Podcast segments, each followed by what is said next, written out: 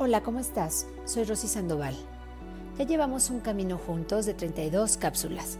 Creo que es momento de que recapitulemos. Ve por tu cuaderno y tu pluma.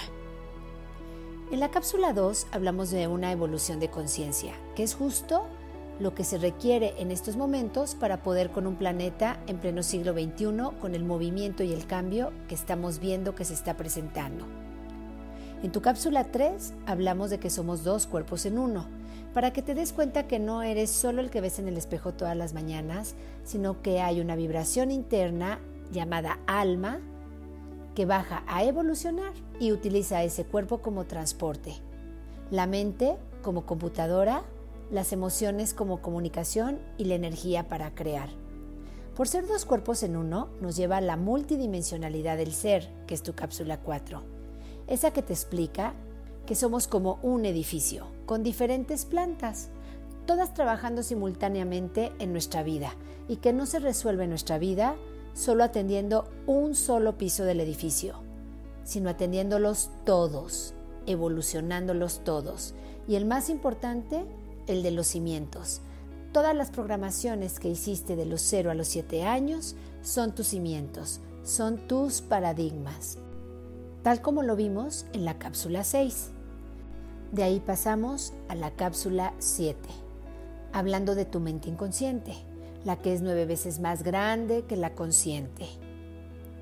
¿Has detectado qué paradigmas te están rigiendo hoy y no te dejan avanzar? Toma nota. ¿Cómo le hago, Rosy? Observa tu vida. Observa con qué te estás tropezando constantemente y eso es un paradigma inconsciente. ¿Sabías que lo puedes reprogramar? Bueno, pues entonces ya lo sabes hoy. En tu cápsula 10 hablamos de cómo reprogramar nuestros paradigmas. Es muy importante que hagamos esos cambios por nosotros y si tenemos hijos, por los que más amamos. Y si somos jovencitos y estamos buscando pareja ideal y direccionar nuestra vida hacia donde queremos, también hay que reprogramarlos. La mente consciente, la vimos en la cápsula 11, es aquella que te dice cómo está en tus diferentes áreas, creativa, recreativa, emocional, espiritual y de descanso, tu día a día. ¿Ya te diste cuenta cómo vives el hoy, el aquí y el ahora? ¿Cómo está el estrés en ti? A ver, toma nota. ¿En dónde lo genero? ¿En mi trabajo o en mi familia? ¿O por no poder hacer lo que me gusta en el tiempo libre? ¿O en mi espiritualidad?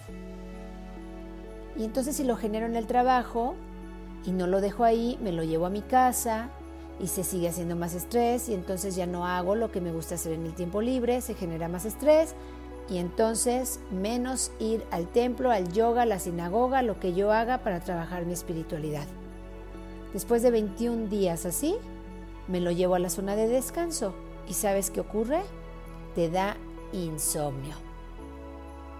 Importante, pon ahí tarea, descubrir en qué área estoy generando el estrés en mi vida. Sígueme en Rosy Sandoval Descubre tu Ser, Facebook, YouTube e Instagram. Información valiosa para ti.